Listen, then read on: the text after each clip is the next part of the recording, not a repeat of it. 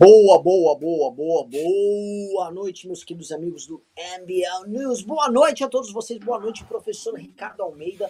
Boa noite. Boa noite. Tá pistolaço conosco, porque a gente marcou para as oito e depois jogou para as oito e meia.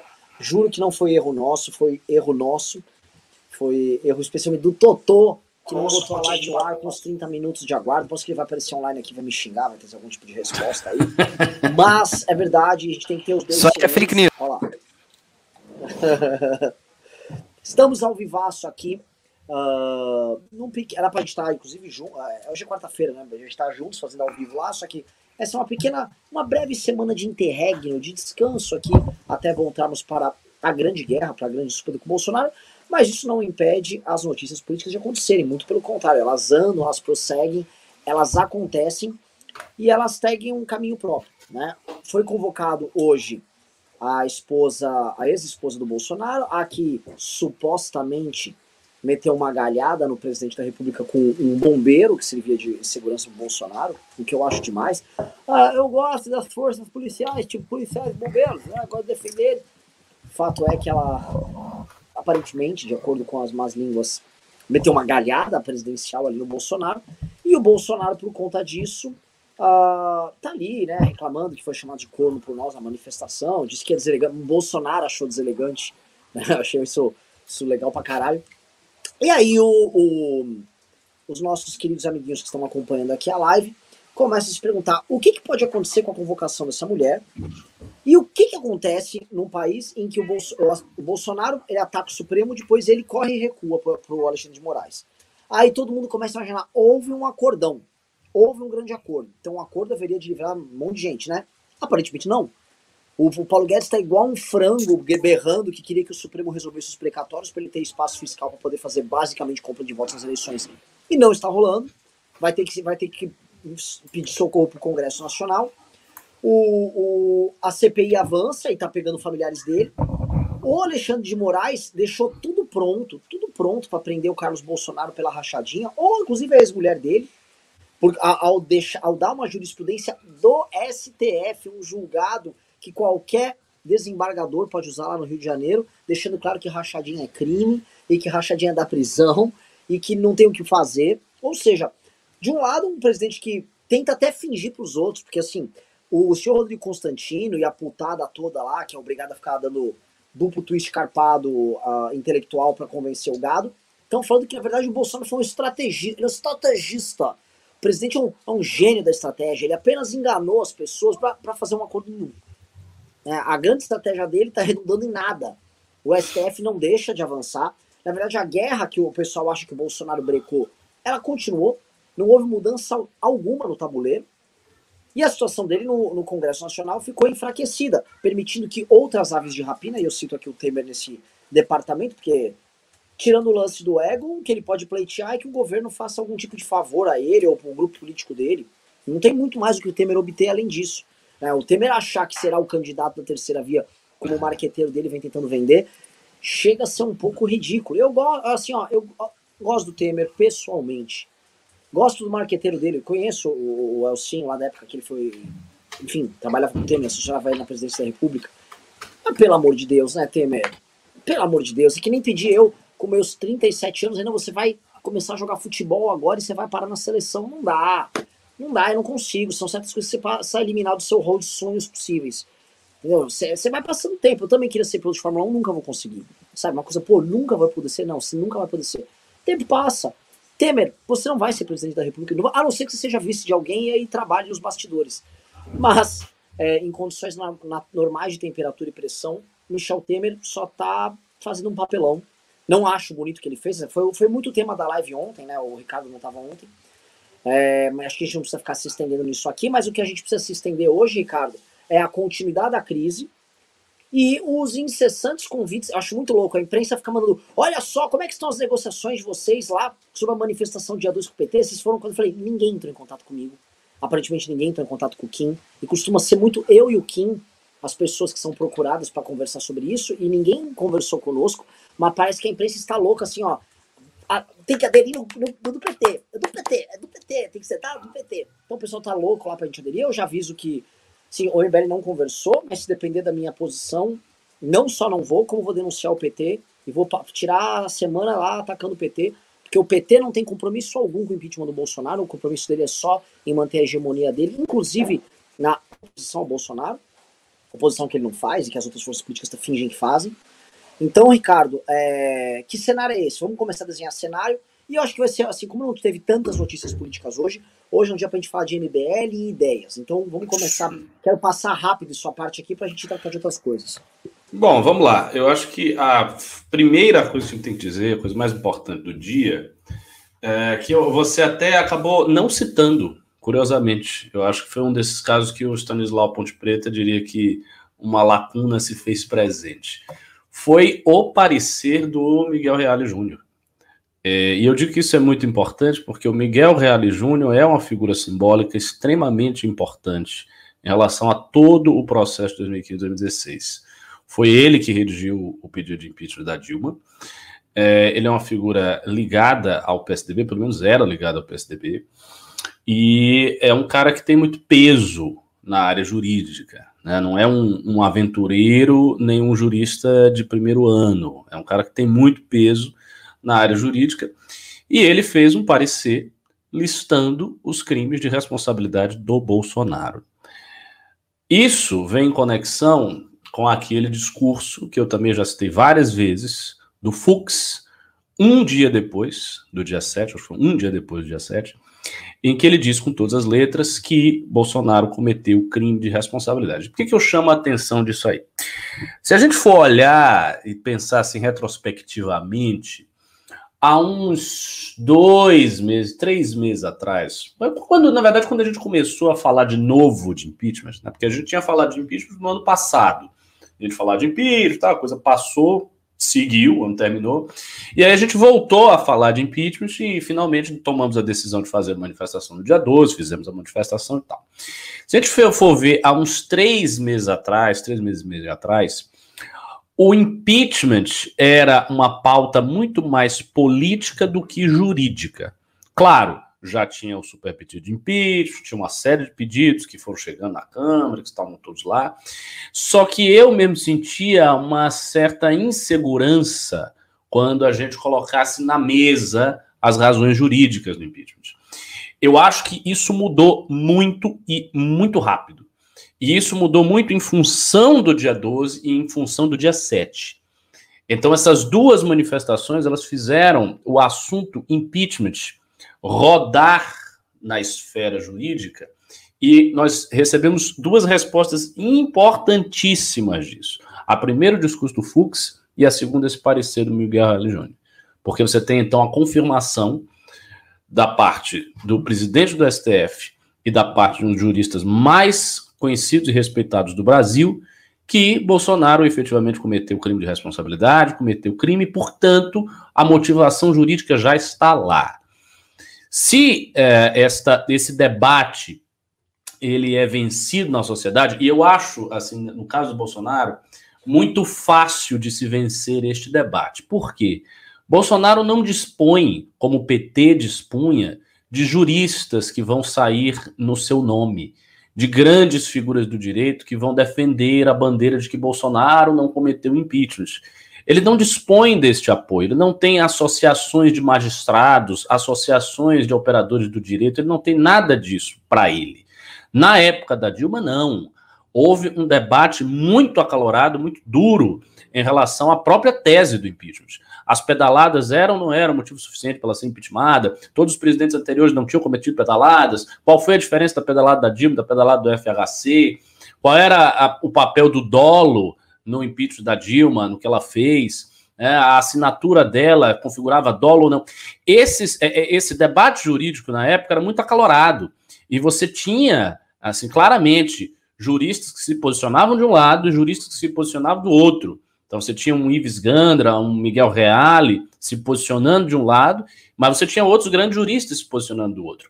Eu lembro, inclusive, que até chamaram, eu acho que o Klaus Roxin, uma das maiores autoridades de direito do mundo, para falar a respeito de alguma coisa relativa ao impeachment ou à prisão do Lula. Ou seja, eles chegaram ao ponto de chamar uma autoridade estrangeira, das maiores que existem no direito, para dar suporte a algum tipo de tese que estava se desenvolvendo aqui no Brasil, nessa comunidade jurídica que estava a favor do PT. Então, veja, havia uma discussão muito intensa e o PT dispunha desses laços sociais que faziam com que a comunidade jurídica se mobilizasse em favor da Dilma. O Bolsonaro não tem isso. Bolsonaro não tem universidade, ele não tem associações de juristas em torno dele, ele, ele não tem nada disso. O apoio dele, portanto, neste debate seria muito exíguo, muito fraco. Então, se o debate virar com toda a força para cravar a ideia de que ele cometeu crime de responsabilidade, já digo de pronto, a comunidade jurídica vai abraçar isso com a maior facilidade. Ela vai abraçar com, com felicidade, vai dizer cometeu mesmo, aí, ó, aqui. E isso foi um fato importantíssimo de hoje.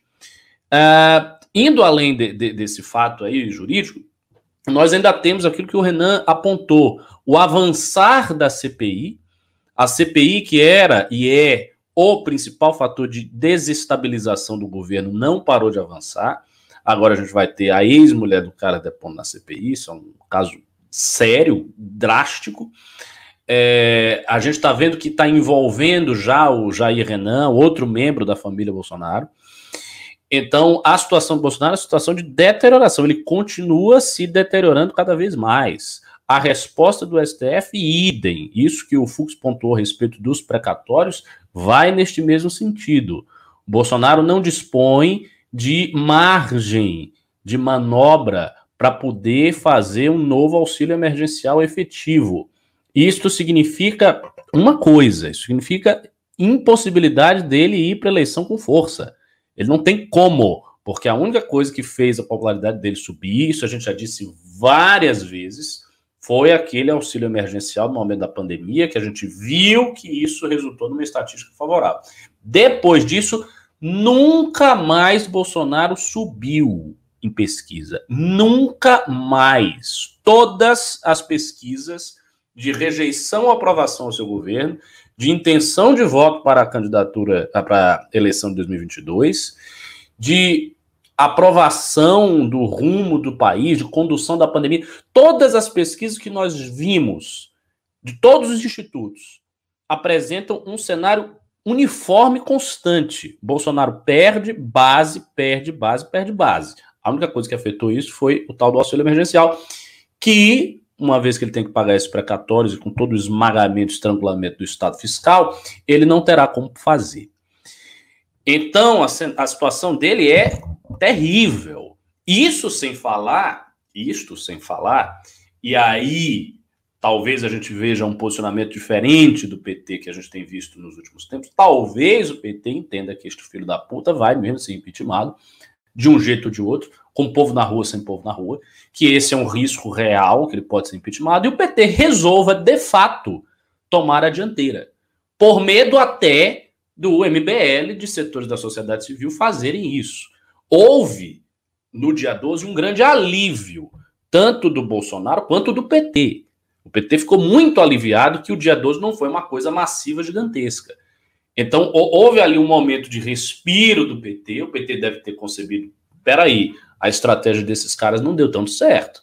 A manifestação não foi grande. Mas a situação do presidente está cada vez pior. E se eles acertarem? E se tiver uma segunda que for bom? E se eles calibrarem a mão na hora da divulgação? Porque é só coisa que pode acontecer. Então talvez a gente veja um PT muito mais para cima, muito mais na dianteira do que a gente viu nos últimos tempos. Na dianteira para tomar controle do processo histórico. E se o Bolsonaro tiver que ser impeachmentado, ser impeachmentado no tempo que eles querem, do jeito que eles querem e com a narrativa que eles querem. Então, essa é a situação que a gente vê. Para o Bolsonaro, o alívio foi meramente momentâneo. Ele teve assim um dia de tranquilidade no dia seguinte já foi pau. Não, não, não houve descanso. Hoje, que, que data é hoje? Hoje é dia 15. A manifestação foi agora, domingo. E nós já vimos um cenário de notícias desolador para o Bolsonaro. Então a situação dele é, é grave e eu não vejo muito muito o que ele fazer, não. Vamos lá, eu vou, eu vou adicionando coisas aqui no que você falou. Eu vou começar pelo PT, tá? Quem tá assistindo tem que entender que o PT é dono, dono do bloco da esquerda. E a relação que ele tem com os partidos de esquerda, que são obrigados a se compor com ele na suposta oposição, porque tem algumas, tem algumas pessoas, alguns partidos que querem fazer a oposição ao Bolsonaro. Eu listo, por exemplo, o PDT, que foi a nossa manifestação, eles estão pelo impeachment mesmo e tudo mais. É, até porque o Ciro precisa disso. Não vejo o Ciro conseguindo escalar mais 10 pontos de popularidade para chegar ali no Bolsonaro, ultrapassar ele. Não vejo, não, não vejo isso acontecer. Acho que o Ciro tem um interesse direto no impeachment, eu vejo no, no PDT esse interesse direto nele. Mas eles realmente, vamos ser honestos, né? Assim, até pro pessoal do PDT que vive assistindo a gente aqui, vocês precisam sair debaixo da asa do PT. Vamos falar real. O MBL não foi tutelado pelo Bolsonaro e ele só é tratado como esse bicho exótico aí, que, gera cancelamentos duplos, porque ele declarou a própria independência. O MBL é um movimento independente e não também vou ficar aqui fazendo a cantilena de que a gente é foda, a gente é picão, não sei o quê. Tá? A gente é a gente, a gente tem nossa história, a gente fez as nossas escolhas. E eu acho muito estranho quem é tutelado pelo petismo. Eu sei que a gente pode passar a live inteira discorrendo sobre como os movimentos de esquerda e os partidos de esquerda eles têm uma história conjunta tão grande e espaços de debate e discussão que vão da academia aos movimentos estudantis, aos sindicatos, aos parlamentos. Então existe uma relação sólida de décadas, e você pode falar décadas, décadas mesmo, mais de 50, 60 anos se for traçar. Eu falo, eu falo o seguinte, tem o Roberto Freire, que é um fóssil vivo, era do PCB, era um comunista lá, lá dos anos 50, 60. Não estou exagerando, o Roberto Freire, o Roberto viveu coisas muito antigas. E ele está aqui hoje pelo cidadania, tal. Então assim, você tem essas histórias são antigas, as amizades, os rancores, os afetos entre eles são todos muito, muito velhos, então não dá para, obviamente, traçar o paralelo. Só que é o seguinte, a realidade se impõe. E a realidade se impõe, por mais que eles estejam longas ligações, a gente possa explicar o que acontece, isso também não serve de justificativa para ficar cometendo o mesmo erro. Porque na prática todo mundo ali é tutelado pelo PT mesmo, o PT escolhe. Para mim, uma coisa que eu aprendi que foi muito boa nessa manifestação foi entender quais são os narcos petistas dentro da imprensa, que não significa esquerdistas. Tem esquerdistas petistas e esquerdistas não necessariamente petistas dentro da imprensa. E deu para entender quem é quem, qual jornalista opera para quem, quem op... foi muito bom. Isso aqui é uma coisa que eu queria até depois eu sentar com o Russo e a gente listar todos esses caras aqui. Seria bom. Seria bom fazer isso. Esses Planilhar aqui, tudinho e tal. Entendeu? Por quê? Quem, por exemplo, tem um tal do Igor Giello da Folha. O Igor Giello, eu achava que era um jornalista aleatório da Folha. Pezinho na esquerda tal. Não, não. Ele opera pro PT, o Igor Giello. Tá, então, tá, entendi, tal, tá, catalogar. Igor Giello, petista, legal. É, Kennedy Alencar já era sabido, mas não era sabido que o cara operava de forma tão descarada o petismo dele dentro do UOL. E outros nomes. Não, o lance que eu acho que é, precisa ser entendido pra, pela galera é o que eu acho que vai acontecer. A CPI, o PT vai fazer um ato dia 2 para tentar unificar e meter o cabresto de vez na, no, no bloco de esquerda e vai tentar usar uma chantagem emocional para justificar um assalto sobre cidadania, sobre PSDB e tal que são partidos que é, é, é, existe uma certa fraqueza moral na hora de lidar com o PT, da parte deles. Existe uma coisa meio molenga, uhum. meio mole, meio. parece uma geleca, uma, uma melecona. E gozado que em termos eleitorais, na hora da disputa, especialmente em municípios e estados, não é assim. Mas quando entra em âmbito nacional, quando eles são obrigados a se alinhar ou se separar, existe uma meleca geral. Porque me parece que aí em âmbito nacional, quando entra a questão do debate público, esses partidos, essas lideranças, elas têm que se submeter a certos formadores de opinião e certos conceitos para poderem ser respeitados, porque eles foram incapazes de criar a própria esfera de influência e debate público. Exatamente. E aí, como eles não têm isso, eles têm que depender e ter aprovação de intelectuais de esquerda, formadores de opinião de esquerda, artistas, porque no fundo os caras querem ser aprovados e nunca serão. Nunca serão. E o tesão, aí volta, aí vou puxar um pouco a sardinha para nós, é que a gente não tem problema com isso, né? Nenhum. Até porque a gente está aqui formando o, o, nosso, o nosso grande guru aqui, o nosso grande Ricardo Almeida, que tem logo escrever um livro, tá? E ele vai, vai estabelecer o califado dele aqui no Brasil. Então eu estou muito seguro com relação a isso. Mas, contudo, todavia, no entanto, é, é, é, é muito louco que sobe pro MBL essa construção. Eu vou te falar uma coisa que eu achei engraçado, Ricardo. Eu né, tirei esses dois, dois, três, quatro dias aí, não sei quanto tempo eu vou ficar parado, mas no máximo até esse fim de semana para ficar, para dar uma respirada tal. E aí eu né, não consigo parar de ver coisas de política, né? Natural. Não fiquei no noticiário, mas fiquei vendo algumas coisas. E uma das coisas que eu reparei, por exemplo, é a participação do Ciro Gomes no Inteligência Limitada. Muito menos audiência do que a participação minha do Kim do Arthur no Inteligência Limitada. Ele é, um, ele é hoje, vamos falar em terceira via, sem ficar com as nossas os nossos vulcos ideológicos, o nome que está liderando a terceira via é o Ciro Gomes com certa folga. E, assim, a nossa live tem bem mais visualizações que o Ciro Gomes. O que, que eu quero dizer? O discurso, a coisa que a gente prega, gera mais interesse. Obviamente que o Ciro Gomes tem mais recall, uma figura pública maior, mais conhecida e mais robusta. Só que o momento, o discurso, quem está criando a gente. E a gente. E aí me dá agonia porque a gente ainda não articulou boa parte do que a gente fala em ideias e propostas. Né? O MBL ainda tem assim, muitos sentimentos e muitas ações, mas é, não tem uma proposta dada que o petismo tem, o bolsonarismo não tem. O bolsonarismo ele, ele se valeu do, basicamente da construção da direita brasileira dos últimos anos, que também não articulou tanta coisa, mas era alguma coisa. Então ele tomou o liberalismo dos institutos, tomou o, o conservadorismo do Olavo, tomou alguma coisa do pensamento dos milicos, jogou no, matou no peito e falou é meu e destruiu tudo. É, e o tucanismo não tem mais nada, tal. Então o que eu, o que eu vejo, assim, é a gente tem que continuar lutando pelo impeachment e nosso enfrentamento com esse cara tem que rolar, mas tem que o impeachment do Bolsonaro tem que acontecer em detrimento do PT. Tá? E eu acho que é, dia 12 serviu para a gente dar o nosso, nossa sinalização democrática. Olha, estou disposto a conversar. Botei, baixei minhas armas aqui para conversar. Não quiseram conversar, vieram me chamar de estuprador. Então, o papo, o papo é reto. Pelo menos comigo, tá, Ricardo? Não quero ficar incorporando isso, mas assim, atacaram o MBL. Nós somos fascistas, manifestação supremacista branco tal. Ah, Bando de filha da puta. O impeachment do Bolsonaro, e eu quero que recortem isso, tem que acontecer em detrimento do PT mesmo, que não tem conversa com vagabundo, tá? E não que essa seja a opinião oficial do MBL, é a opinião minha, e a gente pode discutir, o Kim pode pensar algo diferente, o Arthur, você, mas eu, eu suspeito que as opiniões sejam até mais duras do que a minha. Então, acho que não tem muito o que se fazer nessa linha. É... Onde eu quero chegar, Ricardo, é que nós temos a, a, o, olhando o impeachment do Bolsonaro, nós temos que criar realmente esse caminho, o caminho branco. O caminho branco ele vai ter que andar, e eu acho que a gente vai ter que forçar ele a andar. E aqui é uma discussão de caminhos, tá? A gente vai ter que forçar ele a andar, e vai ter que andar do nosso jeito, e vamos ter que dar porrada. Eu acho que a gente nunca teve institucionalmente tão forte uh, ah, para conduzir essas brigas. E no médio prazo já, a gente tem que sinalizar com uma proposta para o Brasil, cara. Urgente, assim, a próxima eleição presidencial de 2026, o MBL tem que ter candidato e a candidatura tem que começar já em 2023, tá? E que se ah, o Arthur se perder para governador, vai o Arthur. A gente vai ter que construir e vai ter que construir um projeto, um projeto de governo real, proposta, livro publicado, rodar pelo Brasil, porque é o seguinte, não tem outra força para fazer isso além do Movimento Brasil Livre. Eu acho que a, é, é, a história é meio esquisita com relação a nós, assim, as coisas elas ficam girando ao nosso redor, mesmo às vezes a gente achando que a gente não mereça isso. Então tem algo estranho aí, esse algo ele vai andar. Passo a bola para você. Bom, vou chegar aí no final da, do que você falou. Eu não tenho tanta certeza que a gente tenha que ter um projeto para o Brasil já e uma candidatura presidencial e mirar isso. Eu acho que um, um divisor de águas fundamental para a história do MBL precisa ser o primeiro mandato executivo do movimento. Primeiro mandato executivo. Para mim, de preferência, até numa cidade médio porte.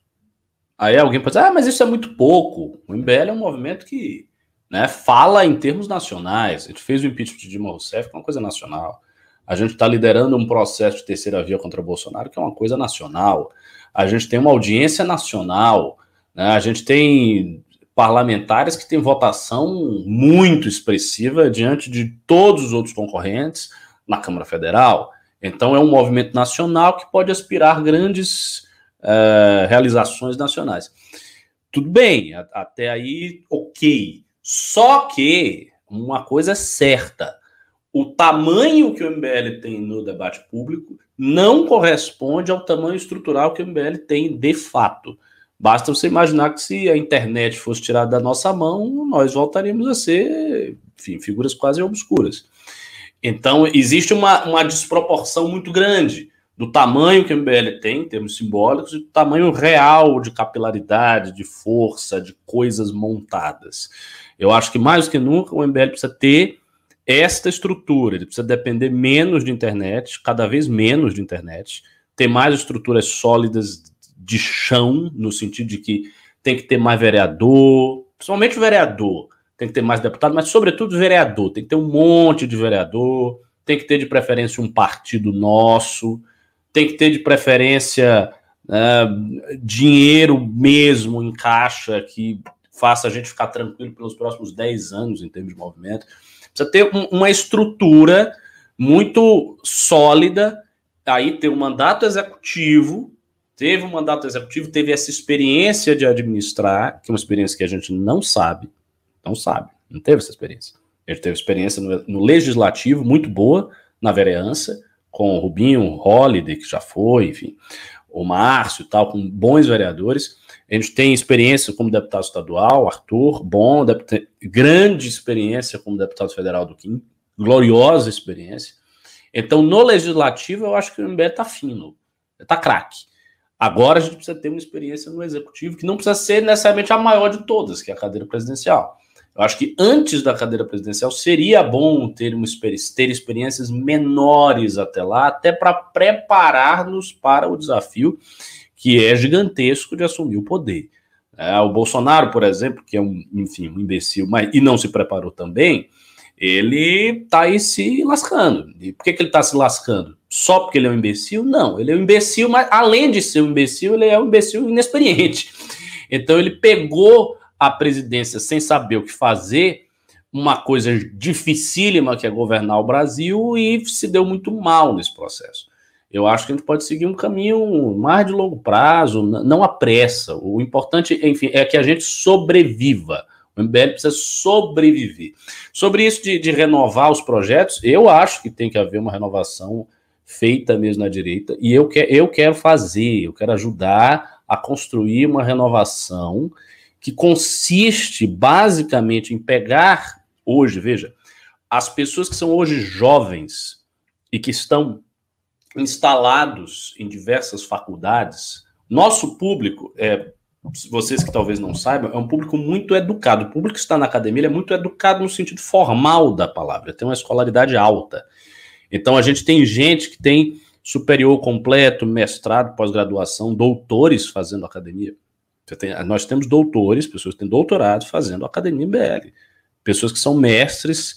Tem uma menina lá de Brasília que foi para a London School of Economics estudar sociologia, para aprender lá a sociologia de Giddens, e ela é do MBL.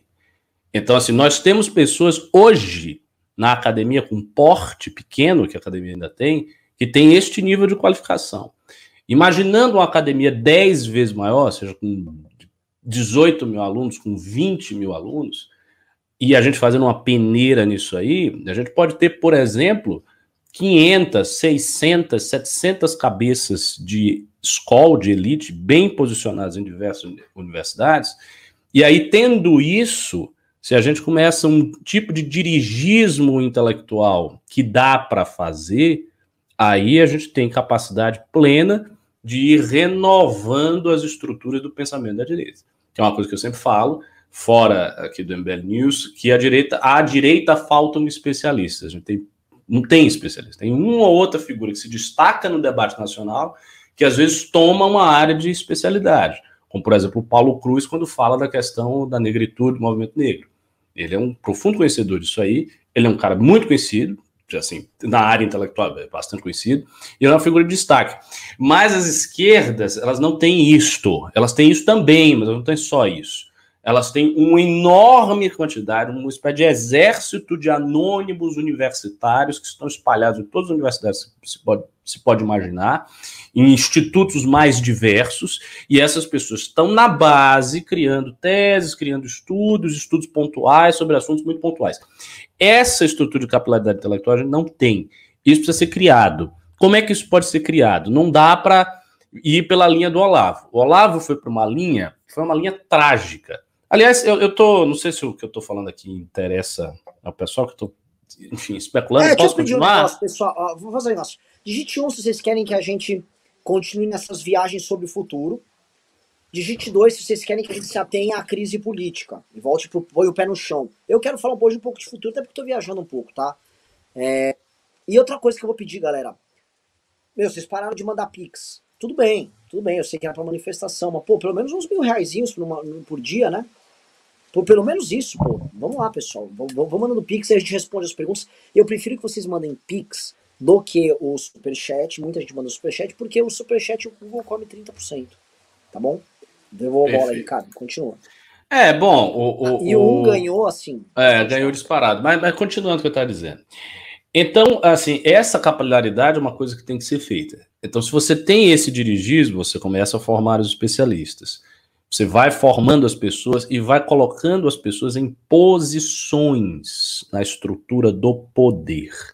Quando a gente fala estrutura do poder, geralmente se tem em vista o parlamento, o executivo, a máquina pública, mas estrutura de poder não é só isso. Sindicato é estrutura de poder. Universidade é estrutura de poder. Institutos que recebem dinheiro do estrangeiro é estrutura de poder. Tudo isso é estrutura de poder todos os elementos, os aparelhos sociais, institucionais que você tem num país, eles fazem parte da estrutura ampla, em sentido lato, do poder. Não é só eleger fulano de tal. Aliás, esse é um pensamento reducionista, porque se você elege fulano de tal, mas você não tem nada na estrutura do poder, todo o poder pode se voltar contra você com muita facilidade. E isso acontece não só no caso do Bolsonaro. Não só no caso do Bolsonaro. Ah, o Bolsonaro é um idiota, ok. Mas aconteceu também, se eu não estou enganado, por exemplo, no caso do Marquesan. O Marquesan, lá, o prefeito de Porto Alegre, tentou fazer uma série de mudanças, tentou fazer um, um governo melhor possível, que conseguiu deixar a cidade dele com dinheiro em caixa, como o Renan sempre fala, mas ele teve um, um, um, mandato extremamente turbulento, porque os funcionários se voltaram contra ele, os movimentos se voltaram contra ele, um monte de gente se voltou contra ele. Então ele estava jogado, é, era uma espécie de sereia jogado numa estrutura hostil. Quando você está neste cenário, é, é, é, muito, muito tenso, é muito perigoso este cenário. O que, que acontece com os partidos tradicionais? Pega PMDB, PSDB, PP, esses partidos. Estes partidos, eles têm força na estrutura do poder da máquina pública. Ou seja, eles têm muitos cargos, eles têm um monte de vereador, eles operam com dinheiro, então, eles têm uma capilaridade dentro da máquina que é muito considerável. Você pega qualquer deputado federal aí do PSDB, o cara tem mais base do que o Kim. Ele tem, no sentido de que ele tem muito mais vereador, ele tem muito mais gente na aba dele, ele tem cargo, ele tem ele tem uma estrutura na mão dele muito grande. Que o MBL, até por escolha, se dispõe a não operar desta maneira, o que eu sou contra, sou a favor de operar desta maneira, mas, enfim, isso é uma discussão enfim, no outro momento. O fato é, eles têm isso. A esquerda, e aí eu falo do PT, que é o agente mais forte da esquerda, a esquerda, o PT tem isto, o PT tem isto, e o PT ainda tem o que esses partidos não têm, que é força na estrutura de formação simbólica do imaginário nacional. Ou seja, universidade, jornal, etc. O PT penetra profundamente nisso aí, ao passo que esses partidos, eles não penetram. O que eles fazem, às vezes, é comprar. É um pouco diferente. Então, eles compram a mídia, tem verba, como o Bolsonaro também soube fazer. É porque quando você está com dinheiro e você resolve comprar, você compra. Até o idiota do Bolsonaro soube fazer isso. O idiota do Bolsonaro comprou o SBT, por exemplo. Outro dia eu estava vendo lá o programa do SBT, aquele programa do Raul Gil, e era só chapéu, tira o chapéu. É basicamente um programa de propaganda do Bolsonaro. Um negócio ridículo, ridículo. Mas ele obteve isso porque ele comprou. Uma vez que você tira o dinheiro da jogada, o cara já não tem mais nada. No caso do PT é diferente. Ele tem uma penetração nesses universos, nesses, nesses aparelhos sociais do imaginário simbólico, que é uma penetração orgânica real. Então ele tem jornalista, ele tem um monte de professores universitários, ele, ele tem as pessoas ali dentro. O que, que eu acho que a MBL precisa fazer? Como projeto de instituição. Nós precisamos ter os dois. A gente precisa ter a capilaridade dentro da máquina pública, mesmo com vereador, com base, com cargo, com isso, com aquilo, acho que sim. E precisamos ter no, no universo simbólico. O universo simbólico, e aí que está, não nos apresenta um desafio ético. Porque essa operação do maquinário público é um desafio ético, dado os pressupostos do discurso que o MBL veio desenvolvendo ao longo do tempo. Não usa fundão, gabinete é curto, não pega cargo, etc. Né? A, a, a chamada austeridade. Então, isso aqui é um desafio ético. Mas isto aqui não é um desafio ético. Você formar pessoas, por exemplo, alunos brilhantes da academia, que tenham 25 anos, que estejam cursando, sei lá, história, o cara está no último ano de história. Por que, que esse sujeito que está acompanhando o MBL não pode acompanhar por vários anos a fio, para além do que a gente está fazendo agora, se formar, fazer um mestrado e, eventualmente, prestar um concurso em que ele se torna professor substituto de uma faculdade de história pública? Ele pode fazer isso. Isso não é impossível. Se você vai conduzindo de forma transparente a carreira de centenas de pessoas com esse tipo de perfil, aí você cria realmente uma invasão dentro dos aparelhos de imaginação simbólica do país. E isso não é impossível. O que precisa assim, é ter método. Você precisa saber quem é, precisa mapear, precisa ficar acompanhando a carreira das pessoas, e tempo, e não ter pressa e tal. Fazendo isso, o MBL vai dispor de uma coisa que ele não tem hoje, que é uma certa massa de pessoas capacitadas a criar várias teses no espectro muito amplo, que vai desde questões específicas de segurança pública, que eventualmente um cara nosso que tem um mestrado nesta área, sei lá, na Universidade Federal de Juiz de Fora pode fazer, até reflexões sobre o feminismo que uma menina inteligente que resolve estudar isso em antropologia na UNB pode fazer, por exemplo. E aí sim você tem ideias pontilhadas em todos os lugares que você consegue coordenar e daí você cria um discurso intelectual todo para a sociedade. Eu acho que isso é uma coisa que está na nossa mão. Eu diria que o prazo para fazer isso, se tiver que botar um prazo, é em torno de 10 a 15 anos. Não é mais do que isso. Ah, mas é muito. Não é tanto assim. Não é tanto assim. 10 a 15 anos é um tempo muito razoável. Daqui a 10 anos eu vou ter 43, daqui a 15 eu vou ter 48. Eu, antes dos 50, o Renan vai ter 50 e poucos. Não há problema nenhum. A gente vai continuar fazendo política até 80. O Temer está aí, com 200 anos fazendo política. Então, nada nos impede de fazer isso. Isso é uma coisa que eu acho que tem que estar no nosso horizonte. Mas enfim, falei demais agora e deixo essa reflexão aí para você fazer suas ponderações. Eu gosto dessa ideia, Ricardo. Eu acho que o futuro, justamente, do movimento é esse.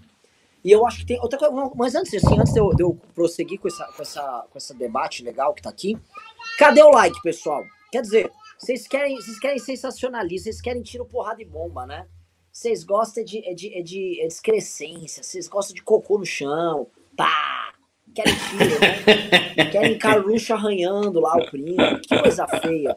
Dê like nessa porra dessa live, caralho. Até pra vir gado aqui, que eu não vi gado no chat. No chat. Ah, tem um gado agora. Dê like, tá com 2.100 likes, estamos com 2.800 pessoas. Like na live, que a gente quer passar de 3 mil pessoas logo, tá bom? Like tá a live aprofundando e vou falar um pouco sobre essa questão de futuro. Eu sei que as pessoas que nos assistem aqui, muitas delas são imediatistas, e é natural que seja imediatista.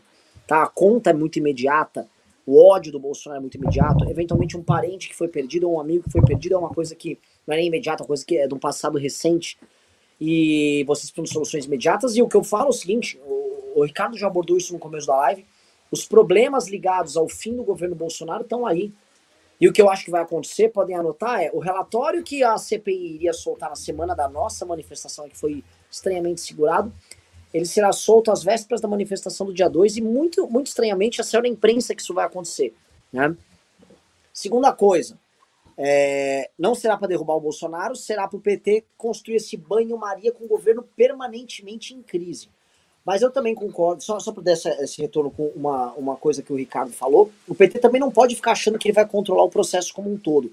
E eu acho que essa movimentação do Temer e do MDB, que estavam em negociação com o, Bolsonaro, com o PT, isso precisa ser dito, tá? O MDB estava negociando com o PT e já negocia em diversos estados. O fato deles terem dado essa guinada governista também indica movimentos no jogo deles do PT ou apoio Dória. Então, assim, uhum. tem coisas acontecendo aí que estão fazendo o PT ficar muito incomodado, tá? Mas eu vou, vou, vou sair agora do PT que eu quero voltar a olhar esse, esse, essa questão de futuro, porque tem uma questão que eu acho, eu acho premente. Como fazer essa construção, Ricardo? Que para mim, assim, uhum. nós vamos conseguir fazer essa construção. Se você olhar um ano atrás onde a gente estava e, um, e hoje onde nós estamos, o avanço estrutural do movimento foi muito grande. Foi. Muito, foi. muito grande. E eu acho que no final do ano que vem, pós eleições de 2022, eu acho que o tamanho que a gente vai estar é consideravelmente maior. A robustez financeira e estrutural do movimento também vai ser maior. E a gente vai estar pronto para dar outros saltos. Os nossos saltos estão sempre né, é, qualitativos. A gente mudou de natureza, mudou demais de natureza. O MBL do começo do ano passado, pré-pandemia, era uma coisa, hoje é outra. Ele mudou muito de figura. Uh, e eu acho que isso vai continuar acontecendo e eu acho que é, nós, esse processo nós vamos conseguir fazer, tá? Eu acho que isso aí é uma coisa que vamos ter dores, vamos, vamos ver como é que vai ser esse crescimento tal, mas isso vai rolar. Uh, o que me preocupa é essa urgência, porque o buraco, uh, o buraco argumentativo que o campo que a gente faz parte, de certa forma, do campo que a gente está tentando criar os próprios símbolos e discurso, é tão grande, é, um, é um vazio tão, tão enorme, que ele precisa ser preenchido, porque quando ele não é preenchido, ele é. Ele, ele é quando ele, quando ele não se preenche, ele é preenchido de, de, de marketing eleitoral em período, em período de eleições. Basicamente Sim. isso. Né? Esse nicho, esse, esse, esse extrato da sociedade brasileira, ele vai lá e começa a receber uma enxurrada de marketing de candidatos de partidos aleatórios, PSDBs, IPPs, IDEMs da vida, e aí aquilo condiciona a pessoa no período eleitoral e o jogo que segue. E na verdade o que eu vejo é a nossa disputa é uma disputa por imaginário nesse setor contra marqueteiros políticos. Eu acho que é uma coisa muito louca.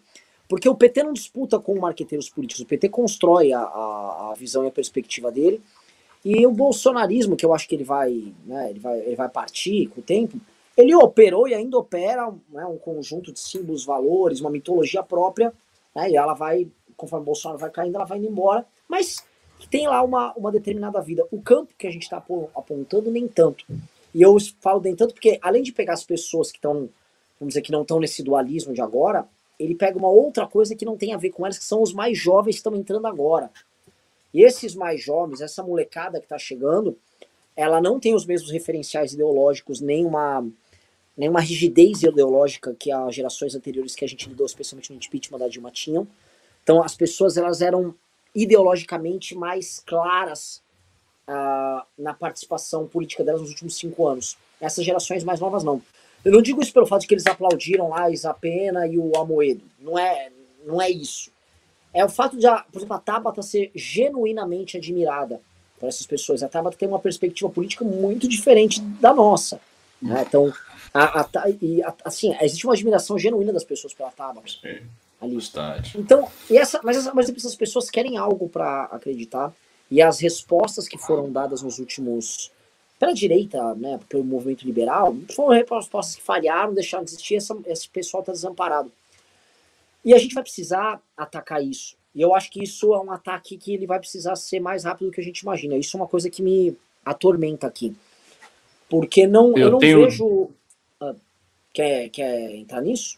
Não, eu, eu, tenho duas ponderações sobre isso. Eu acho que são duas coisas que a gente tem que fazer. A primeira é o seguinte: é dar um peso técnico e teórico à campanha do Arthur, né, criando em torno do Arthur mais ou menos o que o Ciro Gomes criou em torno de si, ou seja, uma, um conjunto amplo de especialistas e pessoas bem posicionadas em diversas áreas, mas assim não especialistas que conversam uma vez ou outra, mas pessoas que se aproximem mesmo, que ele traga junto e que comecem a fazer parte do, do, do programa de governo de verdade.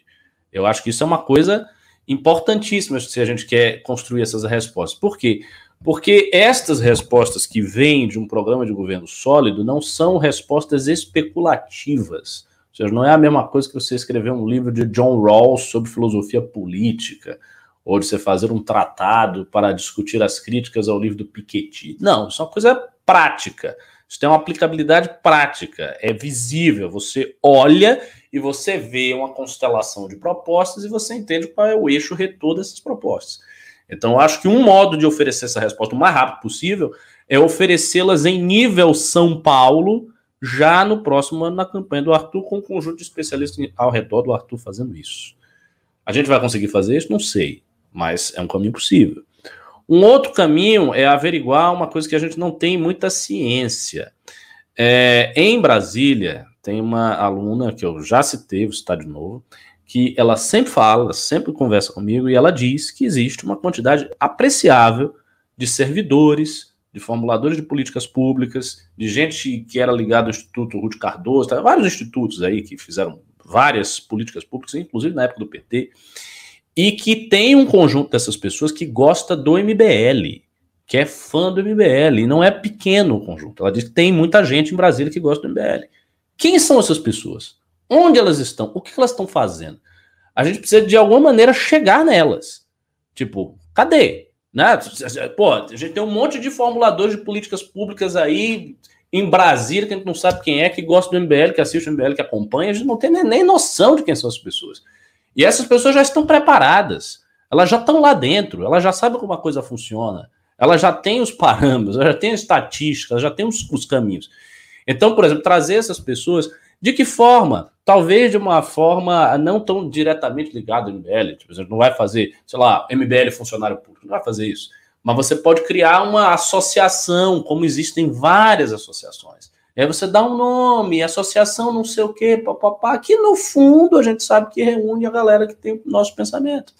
Então você reuniria servidores, gente que está aí espalhado no poder federal, em torno de uma associação dessa, com uma carta de princípios muito abrangente, com a presença ali do Kim, né? E o Kim vai e tal. E, e isso é uma coisa que dá para fazer.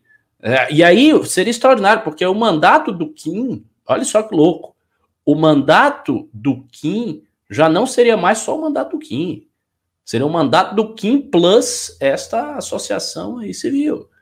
Então, assim, são duas coisas que eu acho que elas são mais imediatas e mais fáceis de fazer. Então, você tem a questão da candidatura do Arthur e você tem isso. A candidatura do Arthur está mais na nossa mão. Essa segunda coisa tem que ter um trabalho de, como é que eu vou dizer, de, de detetives. Tem que, ter, por, tem que pôr a lupa para saber quem são as pessoas, conseguir tirá-las da sua imobilidade e fazê-las trabalhar em conjunto com uma associação com a carta de princípios vaga. Não acho isso impossível. Acho isso viável. Inclusive, eu quero dar essa missão para essa menina aí, que, que eu estou citando aqui sem dizer qual é o nome. Eu quero que ela faça, faça isso, que ela organize e tal. Ela vai querer fazer. Mas, Ricardo, Existe essa energia. Ah. Uma, uma, uma, coisa que eu jogo aí é muito para você, às vezes para caras como o Martim que nos assistem, as políticas públicas têm que vir, elas são acopladas a uma determinada leitura de Brasil, uma perspectiva do que, claro. que nós fomos, o que nós somos e onde a gente quer chegar. O que eu vejo é o seguinte, o liberalismo brasileiro não explica isso, tá? não resolve isso. E que autores, assim, até estou te perguntando assim, eu pedindo ajuda para sim, sim, sim, sim, sim. Que autores a gente tem aqui no Brasil que começam a apontar algum caminho disso? Tem um liberal, o, o, o meu Deus do céu, esqueci o nome dele agora. Porra, aquele que teve, ajudou a escrever o plano de governo do Collor, caralho. Esqueci o. O o José Melchior. Melchior. É, é, todo mundo cita o Melchior, mas. É ele? Tem outros caminhos dados? Eu não acho que seja o Melchior, porque assim, as pessoas citam o Melchior, mas se você olha os livros do Melchior, boa parte dos livros do Melchior não é discutindo nenhum problema brasileiro. O Melchior teve essa incursão no governo Collor e tal, mas o Melchior era um profundo conhecedor de poesia, literatura e de, teorias. Ele era um doutrinário. Então, ele tem um livro sobre liberalismo, ele tem um livro sobre liberalismo social, argumento liberal, um livro sobre marxismo, sobre Adorno, Benjamin. Ele tem um bocado de coisa nesse sentido, mas ele era, so, ele era principalmente um doutrinal. Eu não vejo, partindo do Melchior, uma corrente clara de um liberalismo à brasileira. O que ele tentou fazer foi uma adaptação do liberalismo social inglês para o caso do Brasil. E disso resultou essa ajuda do governo Collor, que deu errado. O governo Collor foi impeachmentado. Então, não, não acho que do Merquior a gente vai encontrar muita coisa. E, e assim, e, e, tem um detalhe aí, porque aí você tem que ver as visões de mundo conflitante das pessoas. Eu tenho a minha própria visão de mundo, mas ela é muito distante da aplicabilidade. Eu acho que o Brasil é, tem que dar uma guinada conservadora radical. Né? Mas até que ponto isso é aplicável ou viável? E mais do que isso, até que ponto isso é palatável para as pessoas da direita brasileira que se acostumaram com uma leitura liberal das coisas. Eu acho que não. Acho que, assim, por exemplo, tem uma linha que eu aprecio muito, que está surgindo lá na Inglaterra, Estados Unidos, que é uma linha de retorno à ideia de um neopopulismo, é basicamente um trumpismo, né? de um neopopulismo na base, com direitos sociais, com fortalecimento do Estado em relação a muitas coisas, fortalecimento do emprego, com uma série de políticas de base para trabalhador, ao mesmo tempo um conservadorismo bastante firme no que se refere a costumes, moralidade, etc, etc. Eu acho, por exemplo, que isso se encaixa perfeitamente bem com o espírito brasileiro. Só que isto não se encaixa bem, e esse é o ponto, com o espírito da direita liberal brasileira. E aí você vai dizer, ah, mas os argumentos dessa direita eles foram vencidos. Sim, foram vencidos, mas as referências não foram vencidas. A mentalidade não foi vencida. O estilo, o tom, os, as leituras, a maneira de ser não foi vencida. As pessoas não abandonaram isso. Você pega, por exemplo, o Arthur. O Arthur é um liberal brasileiro bem redondo. O Kim, ele é um liberal brasileiro consideravelmente redondo, republicano, redondinho é, é diferente. Para a pessoa abandonar isso aí, ela tem que abandonar uma série Fazer uma pergunta nisso. Eu, pego, eu, pego, eu não sei se ela vai querer abandonar.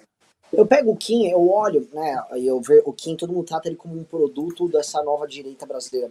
Você acha que existe um, um liberalismo pouco falado, que é um liberalismo brasileiro, que vem lá do século XIX para valer, e, desemboca numa perspectiva que as pessoas têm de Estado brasileiro, de que faz parte muito do MDB, da, também foi parar na MDB, época do, do, do Ulisses, que é a ideia do, do homem de Estado aqui, e que tem a ver com o pensamento liberal aqui, que é o que para onde o Kim está se encaminhando?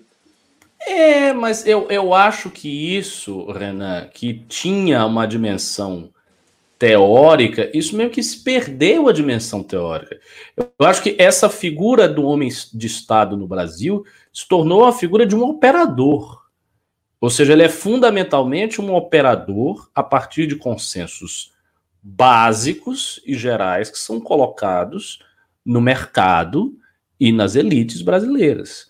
Então você tem certos consensos de mercado, certos consensos de elite, e um operador político ele vai operando nesse âmbito, que é mais ou menos o que o Temer fez no governo dele, que é mais ou menos o que o Rodrigo Maia fez enquanto presidente da Câmara.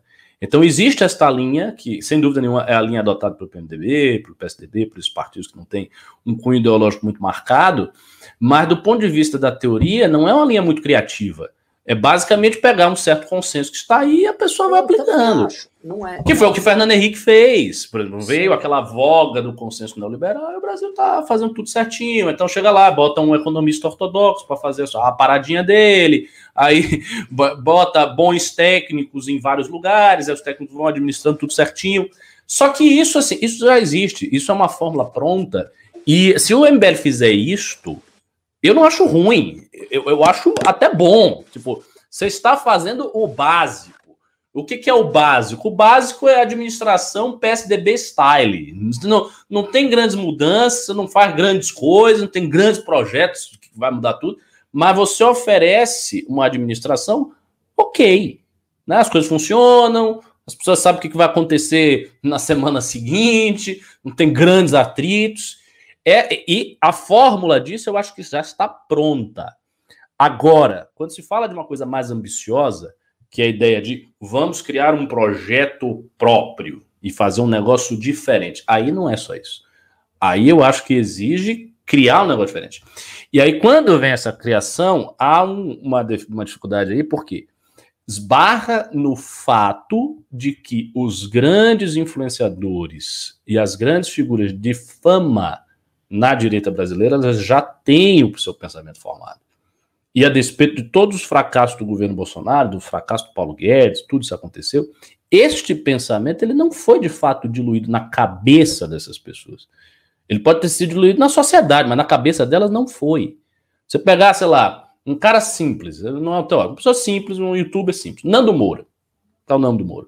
A visão política do Nando Moura, a visão teórica é muito sim, é, ela é muito curtinha e óbvia. Né? O Estado tem que sair da minha vida, eu quero viver a minha vida sossegado, esses caras metem imposto em cima de mim, isso aí é um saco, eu não quero esta merda, não quero que meu filho vire viado que dando a bunda aí a todo custo, quero as coisas aqui redonda, minha família ok, tamo, tamo junto. Não tem. É, uma, é um, um pacotinho. Que pacotinho é esse? É o tal da fusão do liberalismo econômico com o conservadorismo em matéria moral. Um pacotinho norte-americano, o cara aprendeu e tal. Isto não vai sair da cabeça dele. Ele não vai sair da cabeça, ele não vai abandonar isso completamente por uma outra, uma outra visão de mundo. Isso não vai ocorrer. A mente dele já está formada. Então, para você ter essa renovação, você teria que ter uma produção teórica nesse sentido. E, e as pessoas que hoje têm já essa mentalidade formada, essas pessoas teriam que sumir. É, é isso que. Porque elas não vão mudar. Então elas teriam que ser chupadas e tragadas pelo processo histórico, e outras pessoas começam a assumir e começam a estar no lugar desses caras com outro discurso que não tem nada a ver com esse. Essa mudança, eu não sei se ela é possível. Não sei se ela é possível na direita brasileira. Talvez seja, talvez seja. Eu Vamos vou ver. falar umas coisas, Ricardo, que eu tô Assim, as também. coisas que eu vou escrever e que eu tenho dado aula e tal, eu sempre aponto para esse horizonte de mudança. Qualquer pessoa que assista qualquer aula minha com um pouco de sutileza na academia vai perceber exatamente qual é a, qual é a minha parada. Eu sou um conservador. Então, para mim, pessoalmente, as soluções todas que tem que vir são as soluções mais reacionárias e conservadoras que pode, se pode imaginar. Por exemplo, voltar ao passado, é o passado, a tradição, é lá para trás. Então, por exemplo, falar de Brasil, se eu fosse usar pensadores do, do meu, digamos assim, com conexão comigo, era Gilberto Freire, Oliveira Viana, os pensadores clássicos, corporativistas, católicos, era essa gente aí. Que é um negócio assim, um pouco assustador para os consensos atualmente vigentes. Ah, inclusive o Gilberto Freire foi cancelado, né? Ah, Gilberto Freire é cancelado desde os anos 50. é, cancelamento de Gilberto Freire é antiquíssimo. E o, o, o, regressando nesse, eu acho esse assunto fundamental para quem está assistindo, pessoal. Essa aqui não é uma live que vai ter a maior audiência, mas acho que é uma daquelas lives importantes para a gente ficar alinhando caminhos aqui. É, eu digo, eu digo esse problema do, do liberalismo e do um problema nacional. Existe um problema nacional, inclusive de administração pública, que não se reflete nos estados. Por exemplo, diversos estados em todas as regiões do Brasil apresentam resultados interessantes na gestão pública, porque existe um certo modelo de gestão pública que ele vem se tornando padrão. Eu quero dizer, por exemplo, você citou as ONGs de administração pública ligadas ao PSDB elas estão administrando o governo do Rio Grande do Sul junto com o Eduardo Leite, e ele está tendo resultados não só econômicos e financeiros ali na gestão pública, mas que vão virar resultados é, na gestão dos tributos, vai ter redução do ICMS agora lá, e na administração da educação, saúde e outros departamentos, que são claros, são óbvios. Mesma coisa acontece no Paraná, no governo do Ratinho Júnior, que é do PSDB, do PSD, desculpa. E mesma coisa acontece em São Paulo no governo do Dória, mesma coisa vem acontecendo em Minas no governo do, do Zema, no Espírito Santo, quando teve o governo Arton, eu não sei como é que é o governador agora do, do Espírito Santo, mas foi isso, ele governou com ONGs e com esses parâmetros. Em Goiás, antes do Caiado, já tinha esse trabalho com, acho que era o Perilo, que era o governador, me corrijam aí. E no Ceará, o, o já usaram ONGs para e essa turma técnica para operar o governo estadual. Mesma coisa aconteceu em Pernambuco. Ou seja, existe uma fórmula de gestão que nos estados passa por, ter, por ter uma relação mais simples e direta com as assembleias legislativas, elas são, tirando o Rio de Janeiro, elas são muito mais dóceis do que o Congresso Nacional, com o presidente da República, que faz com que as federa os estados eles estejam se consertando e, e trocando experiências e competindo entre si, e a coisa está indo. E a melhora na gestão dos estados ela é muito grande e ela é muito melhor do que acontece em âmbito nacional, porque o governo brasileiro, a Federação Brasileira, ela é de certa forma ingovernável. E ela é, é, muito difícil você conciliar esses interesses e você tem aí todos os problemas, a gente tem que ficar listando aqui, os problemas do STF, os problemas do Congresso Nacional, os problemas entre os estados, o problema da divisão do bolo, do Pacto Federativo, tudo isso, né, os problemas, as diferenças regionais, tudo isso gera um problemaço. Mas na prática, governadores que querem governar bem não encontram muitas dificuldades para governar bem. E eu acho isso paradoxal. Porque os estados brasileiros, na verdade, se você aplica essa forma, essa forma meio que já existe. Se a gente só compilasse o manual do bom governante estadual aqui, ele já tem. E aí você pode ter alguma, alguns tons e algumas cores. Por exemplo, a administração das polícias em estados com uma linha mais conservador e com vo voltados para o resultado costumam ter resultados melhores do que outras administrações de polícia em estados que não olham dessa mesma maneira. Pego o caso do estado de São Paulo aqui de forma mais clara, e para falar que não é uma coisa regional, o Rio Grande do Sul era o grande estado em termos de violência pública nos últimos cinco anos, era descalabro, Porto Alegre é uma vergonha, e foi só alterar, sair os governos de esquerda, mudou um pouco a relação do governo com os brigadianos, que é a polícia de lá, e a coisa mudou. Então você vai poder ter mudanças com linhas ideológicas aqui e ali, mas tá virando um standard, um determinado padrão. E os estados que vão adotando esses padrões, em especial vou falar numa área, que é a área da educação, eles já têm resultados muito rápido. Os resultados vêm e vêm muito rápido. O Ceará realmente teve resultados muito bons. Pernambuco realmente teve resultados muito bons. E chegar a, a liderar rankings nacionais de educação ao implementar essas políticas públicas que não são segredo para ninguém. Elas são óbvias. Você, ah, eu quero trabalhar com educação. Chama a Fundação Lehman, chama o Instituto Ayrton Senna, chama a, a própria Comunitas. Chama esses caras, são cinco, seis ONGs, os caras têm um pacote de coisa para fazer, você vai, chama e faz. Já tem os técnicos, as coisas estão formadas e tal. E são técnicos em geral que operam em governos de direita e em governos de esquerda. Eles operam, não importa o governo, chamou, contratou, botou os caras lá, eles vão e tocam. O problema é a federação. Eu vejo o, o, o, o grosso do problema tá aí. E eu digo mais, gente, eu, sempre, eu sempre falo com você, ah, põe a questão da divisão dos estados do Nordeste, dos estados do Sudeste Sul, são modelos diferentes, mas você consegue ter nessa administração dos estados, estados bem administrados. E isso é muito louco, porque assim, você consegue ir quebrando o gap é, nas administrações estaduais. E aí fica aquela pergunta: será que as soluções já não estão em casa mesmo nos estados? E será que não é a, a, o próprio modelo de federação que atrapalha? Não estou aqui também tentando coisas libertárias, Ricardo. Não é, não é isso que eu estou falando. Não, eu, eu, eu falando entendi o que você está dizendo. Existe um manual de gestão para governo estadual dado. Mas não existe um manual, nem uma proposta clara de gestão federal. E, na verdade, as propostas que a gente tem dadas na mesa, por exemplo, o bolsonarismo, o pedetismo e o petismo, são coisas muito diferentes. E, pelo menos, assim, se, se eles forem aplicar o que eles falam, cada um, é assim, um vai para a Lua, outro vai para Marte, outro vai para Júpiter. Uhum. E nos estados não está acontecendo isso, tá? Você vai pegar um governo do Rui Costa lá na Bahia, ele não é tão diferente assim de um governo do Zema. Não, não é. Tanto, tanto que a esquerda diz que ele é direitista, né? Quase toda a esquerda mais ideológica diz que o Rui Costa é um direitista. O que eu acho que é a diferença principal aí não, é, não é só a dificuldade de governar a federação. É que quando você governa um país, você está governando uma personalidade. Você está governando uma personalidade histórica.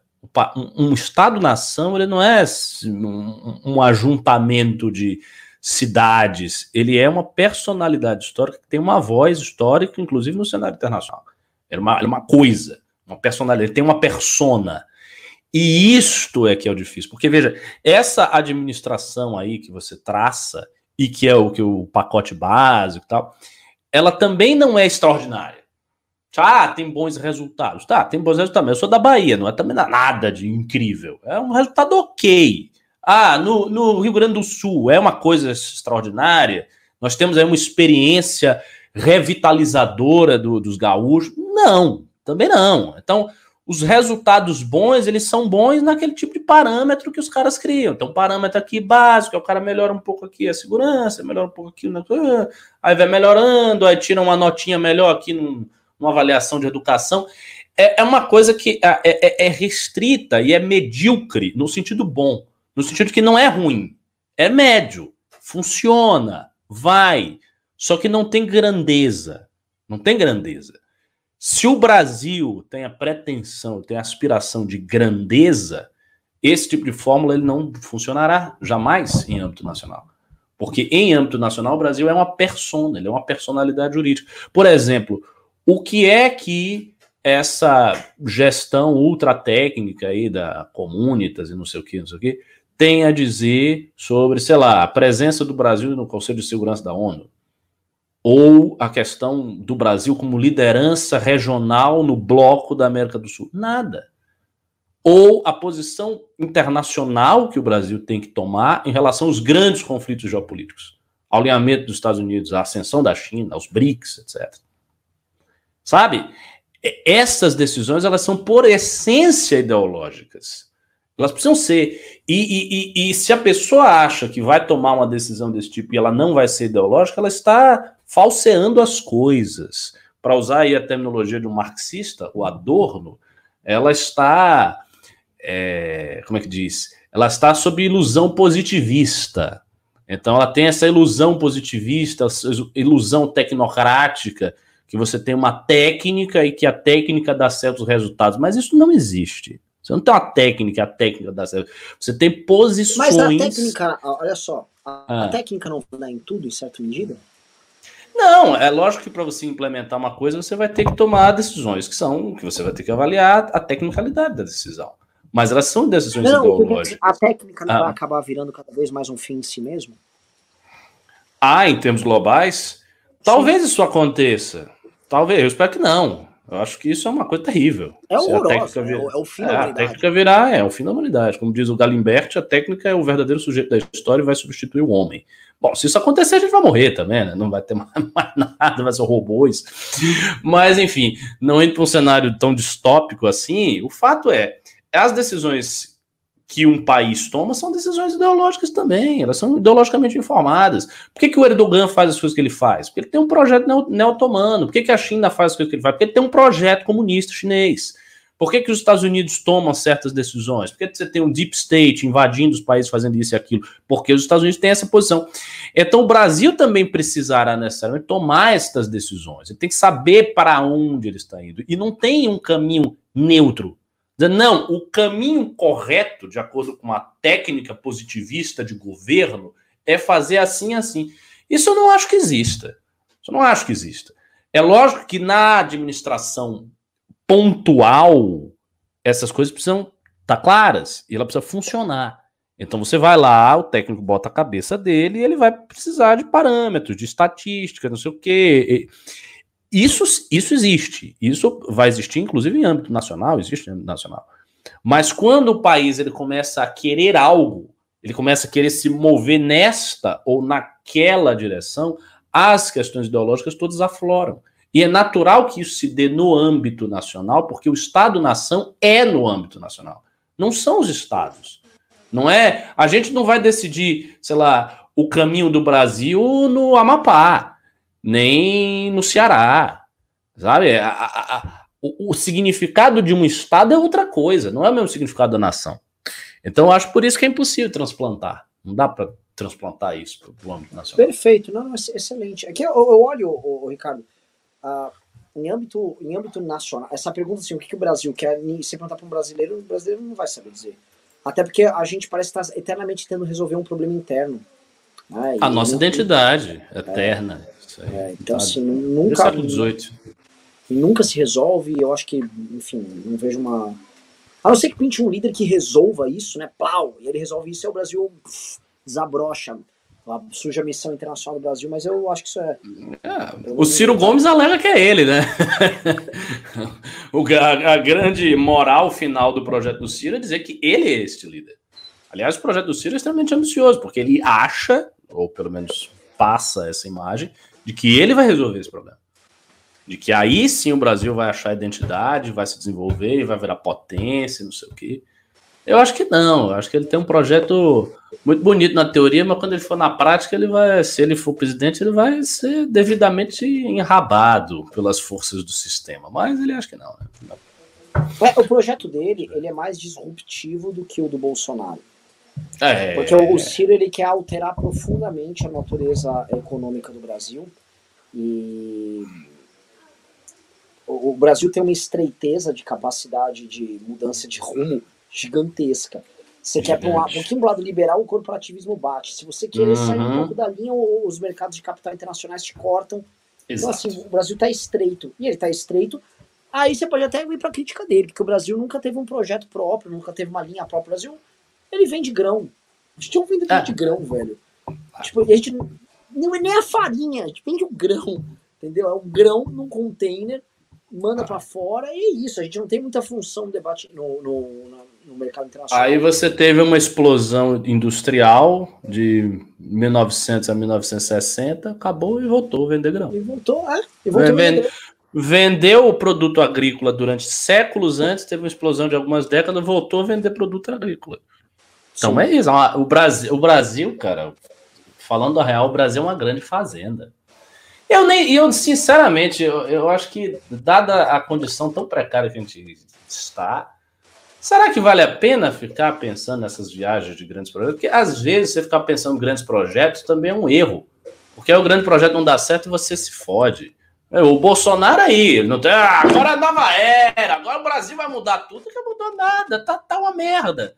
Então, às vezes, você aceitar a sua vocação de ser um fazendão. Quem, quem você é? Você é uma grande fazenda. Pronto, então vou fazer vou ser uma grande fazenda e vou defender a minha condição de ser uma fazenda com unhas e dentes. Não vou deixar ninguém ser fazenda. A fazenda aqui vai ser eu. E aí pronto, e acabou. E Goiás domina o mundo, e é isso aí. e o sertanejo. e a gente vem de sertanejo. Olha só, o Brasil, vamos lembrar que em termos musicais, o Brasil exportou para valer mesmo, foi, foi sertanejo nos últimos 10 anos. Sim. O, o, usar, muita, aquela famosa Ah, se eu te pego, e teve uma, ainda uma outra, foram hits no, em verões europeus assim, por três anos seguidos. Então, Goiás, de fato, é, Goiás carrega o Brasil nas costas, a gente tem que aceitar isso. Quem carrega. A, a, é. verdadeira locomotiva é, uma, é, na verdade, é um caminhão de soja. É um caminhão de soja goiana. Com, com um motorista ouvindo sertanejo comendo pamonha. É isso. O resto todo é só conversa, só apurado. Viva Goiás. Aliás, você já teve em Goiás? Adoro Goiás. É, tive, Adoro tive em Goiânia. Eu tive em Goiânia, mas Goiás, muito é rápido. Goiás é muito bom. Eu gosto, gosto muito de Goiás. É, vamos ler aqui os, os superchats, senão a gente também. Bora, bora. bora. Aqui. É. Vou começar pelos Pix. Ó, pessoal, estamos com 780 de Pix. Manda mais aí 250, vamos bater mil, mil reais aqui. É importante. A galera só deu Pix, né? Porque Pimba eu não vi absolutamente nenhum aqui. Então vai lá. O Diego Gonçalves disse: Não acham que a proposta da manifestação foi muito politizada para o povão? Tolerar Joyce, PCdoB? Não acho que foi isso. Eu falei isso aqui na live de segunda. A meu ver, a questão foi o público estava passivo, recebeu a nossa convocação passivamente e assim continuou. Não é o povão, as pessoas tinham que se tornar ativas e elas não, elas não se tornaram ativas, não foi porque tinha fulano, tinha cicrano, tinha esquerda, não foi por isso, não foi nada por isso. Faltou resolver um negócio aí que a gente até agora Sim. não conseguiu atinar como. Sim. O Vitor Rosa disse: estou minhas economias que, se não cair, não irão valer mais nada. O Leandro disse: Reinaldo Azevedo hoje falou que grupos de esquerda estão querendo marcar com a direita atos no dia 15 do 11. Estão sabendo, toparia? Ninguém veio falar com a gente. É, sendo bem claro, o que, que, que, quer dizer grupos de esquerda? É o PT? Se for o PT, a gente não vai. Eu já estou avisando. E, e eu, eu, vou, eu vou até além, cara. A, a, o MBL não tem como ir. Se o MBL quisesse ir, nós seríamos expulsos. Veja, as manifestações vermelhas, elas não só têm o um PT, elas têm um monte de partidos, coletivos e organizações de extrema esquerda, agressivos. Esta gente não tolerará o MBL lá de jeito nenhum. Se não, você for. Não vai, você vai, você vai ser expulso. Vamos supor que a gente queira ir, a polícia não vai deixar. Não vai. E se deixar os manifestantes, ele não deixa, eles empurram. Imagine o Kim, velho, o Kim vai entrar, aí vai estar tá PCB, PSTU, PCO, várias. Aí o Kim vai andando assim, caminhando. Isso, isso não ocorre. Isso não vai acontecer. Paulo os caras vão começar a gritar, e fascista, saia daqui, metemos na cara dele, pô. É óbvio. Paulo, o, Paulo Jorge disse: a próxima manifestação tem que, tem que ser carnaval fora Bolsonaro, até todo mundo de uma vez. Figura do amante mais pandemia. Não concordo. O, o Rafael disse: bela ideia do partido, jovens com ideais de formação. Moro na Estônia, que foi assim pós-União Soviética. Tamo junto. Ô, louco, Rafael, como é que é morar na Estônia? Já tive aí, A sabia? Estônia é um caso muito estranho, né? É um país muito esquisito. Muito é. diferente de tudo. Ah, é. Tá, a Estônia é um caso a, a ser estudado. Foi um país que teve projeto. Foi, foi. Na verdade, os três países do Báltico tiveram eles saíram da União Soviética num estágio muito similar e cada um foi para um caminho. A Estônia foi para um caminho high-tech é, e se aproximou dos países da Escandinávia. muito, fácil, muito rápido, muito fácil, e ela, ela desgarrou rápido. A Lituânia e a Letônia ficaram demorando, mas a Lituânia ela veio com. A, a Lituânia entrou e ela deu uma banana para a Rússia. Inclusive, eu, eu já eu fui para a Lituânia duas vezes. Acho muito engraçado que tem uma. O, quando eles entraram para OTAN, eles se encontraram com o George Bush. George Bush foi para Vilnius, lá ali, capital da Lituânia, e eles fizeram uma grande estátua com os termos lá do acordo mútuo de, falar, de proteção com os Estados Unidos e tal. E a, a estátua ela fica virada para Moscou, na direção de Moscou, para ficar bem claro se o, o, o, o russo, filho da puta, vai tomar no seu. Entendeu? É, é, é, isso, o papo dos assim. E a Lituânia, ela também ela alçou voa, e é um país hoje que está enriquecendo, enriquecendo rápido. Quem não está desenvolvendo rápido é a Letônia, que é que, que ficou mais satélite da Rússia. Bem interessante isso. A Mara Mari Fujitani disse para não perder o hábito. O Túlio Tarakel, CBS, disse qual é o futuro do núcleo de Curitiba? Vejo muita gente interessada em participar. O caminho é academia apenas. Abraço. Gente, os núcleos eles vão se desenvolver, uh, ainda mais agora no fim do ano, que vão ter. Oi? Tá, relaxa aí. Minha irmã tá, tá dando bronca em mim. Não veio com papo, ô, oh, cunhado, não sei o quê. não veio com papo, até parece que alguém vai lhe obedecer. Daqui a pouco tá é. tá cunhado, cunhado, cunhado aqui. É, é.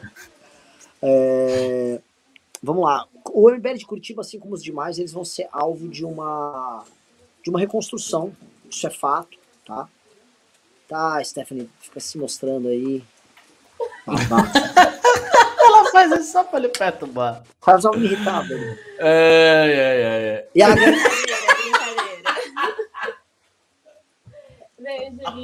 é, a, a, a Stephanie ganhou muitos seguidores. Você acredita que ela ganhou uns 300 é seguidores? Sério?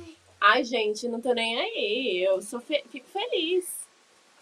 É, beijos para feliz, né? todos, né? beijos. Oi, agora vem a Angelina aqui também da Oi. É. Ou, vocês, quando eu voltar para São Paulo, vamos levar a Angelina para ir com a Isha para ficarem brincando. A tá Isha tá falando em línguas estranhas? Ou ela já fala português já, normal? Cara, ela fala várias frases e palavras, mas ela também fala em línguas estranhas. Em bebê, ela. Ah, é, essa aqui também fala. Aí, Papai, Fala qualquer coisa, Angelina. É, fala aí. Vai, vai, vai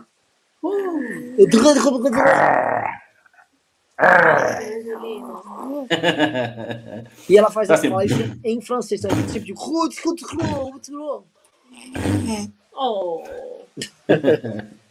Tão bonitinha. Nossa, mas ela, ela parece muito seu pai. Aliás, a parece, genética do seu demais. pai é forte pra um cacete, viu? Que todo mundo parece. Seu pai meio ah, que imprimiu. Eu pareço minha mãe. É você. É, é você parece mais sua mãe. É, mas ele imprimiu, assim. Vamos lá, vamos pro próximo. O, o, o, Gustavo Barbeiro disse: poderia fazer que, que nem no Flow, que através do site é possível comprar fichas para enviar perguntas aceitando várias formas de pagamento. Interessante, hein? O Gustavo Barbeiro falou: poderia fazer. Ah, já foi. O João Otávio disse: é possível governar jogando algumas Meu cunhado, sabe? Ah, Pressionando o legislativo, exemplo, a reforma da Previdência que teve custo Hum, cara, o Bolsonaro tentou fazer essa estratégia, a estratégia não funciona. Eu acho que, inclusive, este tipo de ativismo especificamente, ele meio que tá um pouquinho morto, sim. Vou dar um exemplo. Para a gente conseguir andar com a emenda de privilégio do Kim, foi uma campanha gigantesca, uma mobilização real, e custou. E eu acho que esse método, conforme o, o pessoal está desvendando como funciona a lógica das redes, por que, que um deputado da Alagoas vai receber a opressão de um paulista, de um gaúcho? Se liga. Né? Todo mundo já ganhou isso aí. Vamos lá, já, esse aqui foram os Pix, deixa eu ler aqui o, o, os Pimbas que teve. O Arthur Miller disse, vou ler só os de, de 20 reais para cima. O Vasquez Filho disse, boa noite pessoal. É verdade que os partidos de centro, direita e esquerda estão organizando protesto pelo impeachment de 15 anos? Eu vou falar um negócio, tá, pessoal? Se estiverem organizando, é, é um, quem organizar um protesto com o PT estará no protesto do PT. Os partidos de direita, quem são os partidos de direita? eles não têm capacidade de mobilização. Então, não vai. Não, ah, meu Deus, recebi uma convocação aqui do DEM, eu tô indo. Não, isso não existe. Né? Então, meio que assim, é uma manifestação do PT em que os políticos destes outros partidos decidem ou não se vão participar. É isso. Quer complementar algo, Ricardo? Não, eu só vou dizer o seguinte, e só os políticos, viu? Eu vou, eu vou aguardar a manifestação. Se tiver militância desse partido, esse pessoal vai tomar um sacode. Sim. Então, isso vai acontecer de novo. Eu lembro do que ocorreu com o PSDB. Eu falei, né? Negócio Pedro Menezes, pessoal. Ficando, né, tem que ir, tem que ir. Eu disse, não vai dar certo, tem que ir, tem que ir. Foi e apanharam. E era, e, e assim, isto, cara, isso é uma coisa que, não digo que é 100% de certeza, mas é 80%. E, francamente, você ir para uma manifestação que você corre o risco de apanhar das pessoas que estão fazendo a manifestação, uma coisa que você tem que ficar pensando, será que eu vou apanhar? Não, isso não faz sentido. Você não faz manifestação num cenário que é hostil desse jeito. Isso é idiota. Mas, enfim, beleza. O Juscelino Kolbichek disse: Ricardo, na sua visão, qual país islâmico que atualmente melhor representa o islamismo tradicional? O Irã, a Turquia? Eu não entendo muito de mundo islâmico, queria saber de você. Não. Se você quer saber o país mais tradicional que tem no mundo, chama-se Mauritânia. Muito tradicional. O que não quer dizer que seja um lugar agradável de visão. É um país pobre e tal. Aboliu a escravidão nos anos 2000 mas é um país muito tradicional. Muito. O Hamilton Manuel disse: as pessoas estão nem aí para a democracia, só votam porque são obrigadas. O cara quer saber se vai ter o que comer. Se querem encher na próxima manifestação, o papo deve ser: sua vida está cara porque estão te roubando. Vai deixar? Não. Discordo. Discordo porque o, o, o essas pessoas não saem às ruas para se manifestar. E, não, e assim, a esquerda já operou esses discursos, manifestação, sabe? Tipo, é, menos, menos, menos ódio, mais pão. Sabe, com aquelas frases de efeito babaca, tipo, vacina no braço, comida no prato. Todos eles esperam o grande levante popular. Inclusive o PT tem um movimento que chama Levante Popular. Que não tem povo nenhum. É ótimo. E aí, quando vai, é um monte de estudante de classe média de, com Black Power, é, feministas, tudo. É isso. Não tem. Isso é uma ilusão, tá? Bem, bem claro. Uh, Vamos lá, vamos lá. Mas a Shirley Fávaro disse: essa construção do futuro que vocês estão debatendo é a mesma que o PT fez na década de 80. O sucesso do PT se deu pelo engajamento emocional pelas pautas identitárias, principalmente. Como o MBL pretende tocar com ações? Não foi por pauta identitária, não sei o que, que você está falando, Chile, mas não foi isso. Não foi. O sucesso do PT se deveu à pauta sindical. A pauta sindical que o PT teve, depois a sua representação parlamentar extremamente agressiva e sectária. Foi isso. O Gabriel Trujillo disse: parem de babar ovo do Marquesan. Sou de Porto Alegre. Ele teve seus méritos e tinha boas ideias, mas era péssimo em articular politicamente. Até mesmo com a base dele. O Melo, atual prefeito, é mais fraco em ideias, mas é mais eficaz. Eu discordo de você. Primeiro que ele, ele desfez a reforma tributária é, que o Marquesan havia feito, detonou ela. E o Marquesan, ele foi eleito com as premissas dos movimentos de rua de 2015 2016. Ele, ele foi o primeiro cara a querer governar falando em nova política e todas essas coisas. E teve muita dificuldade para governar. Muita dificuldade. Ou seja, ele foi o primeiro cara a testar, só que ele também não fez a guinada do Bolsonaro. Ele entregou o governo inteiro para um bando de pilantra. Ele não fez isso também. Ele foi chegando, tanto que sim, os dois primeiros anos do governo Marquesa que foram muito difíceis, e os dois anos finais tiveram muita entrega. É, então é, tem essa diferença. O Melo é um cara que entrega a prefeitura pro que é de mais sórdido na política de lá, com apoio do, do, do, do Van Hatten, né? Óbvio, isso tem que ser dito aí com apoio da, dos liberais lá do Rio Grande do Sul, é, bolsominions e tal. Então, ele entrega, ele governa com, com a podridão mesmo. E, jogo, e a gente sabe, eu já tive várias vezes lá na prefeitura de Porto Alegre, eu sei o que é podridão lá. A administração de Porto Alegre é nojenta. O funcionalismo público de Porto Alegre é nojento. Nojento, nojento sim. De um funcionário que é o não comissionado o, de carreira, ele no primeiro, que, que, sabe, terceiro mês de mandato do novo prefeito já tá dando com fora fulano de tal, com adesivo, chega, senta na cadeira, Sim, tranca isso. a porta, desliga o computador e dorme. É isso que os caras faziam. É asqueroso. É. Ira do Leão Homem disse: o texto que Imagine eu com a gente, né, amigão? Sim. Nossa, aí os caras não dormem, os caras iam fora fulano, eles iam na porta do cara pra bater. Ia ser... O, o Ira do Leão Homem disse: o texto que eu preparei para minha live leva a seguinte conclusão. Eu não sei como o conservadorismo colou junto de um movimento liberal, mas isso tanto alavancou o MBL quanto encheu ele de reacionários, dando uma fama pro movimento. É, o maior reacionário do MBL, cara, sou eu. É. O que você tá falando? Anderley Pastano disse: Pimba pra prestigiar, irmã do Renan, que deve ser uma santa pra aguentar um irmão chato desses. Augusto Figueiredo de Freitas disse: Vocês chegaram a ver o vídeo do Adriano Janturco falando do Renan? Liberais agora ficam putos quando alguma pessoa se revolta contra o governo. Estamos fudidos com esses caras. O Adriano Janturco, assim, eu conheci ele lá, o italiano lá, do Salim, lá, que mora em Belo Horizonte. Ele, eu não sei, eu não vi o vídeo dele, nem, nem acompanho nada dele, eu só vi alguns posts dele quando o Bolsonaro estava convocando a manifestação no dia 7, ele estava indignado com os ataques à liberdade de expressão, à liberdade de expressão no Brasil. Ele só falava ah. nisso. Porque, obviamente, é a forma que os liberais brasileiros eles contribuem com o bolsonarismo. Né? É o paninho, né? Olha, eu vou entrar lateralmente aqui na pauta. Faz igual o Paulo Cogos, né, ô Jean Turco? Né? Mas o Cogos entrou de vez. Ele falou, ó, eu sou bolsominion. E aí o Cogos vai virar gado. Esses caras ficam tentando essa coisa meio salamaleque, né? Acho que engana alguém. Vai se catar, meu irmão. Nem, nem sei o que, que é se bater em mim, mas assim, se bateu, vai bater na, vai bater nas suas negas, velho. Vai se fuder. Vamos lá. Olha, pessoal, estamos com 900 reais de Pix, tá bom? É... O Jerônimo mandou. O pouco público da manifestação é... é porque o povo ainda não sangrou o suficiente. Esse papo de união é bonito, mas só o ódio junta as pessoas. Não, com certeza. E eu acho que tinha que ser uma manifestação motivada pelo ódio também. É o ódio, ódio e medo são sentimentos que motivam. Tá? É, tristeza não motiva, é, felicidade não motiva. Olha, eu vou para as ruas porque eu estou feliz. Eu vou fazer uma série de coisas porque eu estou feliz. Quando você está feliz, você quer manter sua condição de felicidade. Exato, Quando você está triste, você fica parado, você fica deprimido, você fica sem ação. É melhor você ter ódio, você ter raiva, você ter medo porque aí você age.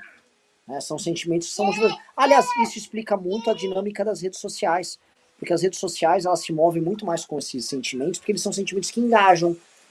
É, e aí tu vai, as redes são cheias de ódio. Não, não é as redes. A humanidade é cheia de ódio. né? sim, sim. Esta foi exatamente um resumo da aula do Pedro na Academia MBL. Ele deu uma aula sobre ah, é? isso. Sim, exatamente tá sobre isso. Não, foi brilhante, ela muito boa. Imagina assim, as pessoas que estão motivadas pela tristeza. Pessoal, nós vamos fazer uma mobilização aqui de luto. Mas ninguém. se, se eu vou ficar luto em eu vou ficar em casa aqui chorando. Né? né é... eu, eu, eu, o que eu falei agora é uma coisa que o Pedro comenta muito. A Angelina tá falando língua de bebê em francês, né? Meio complicado. É.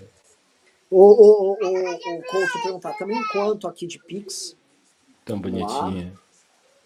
Ah, cadê, cadê, cadê, cadê?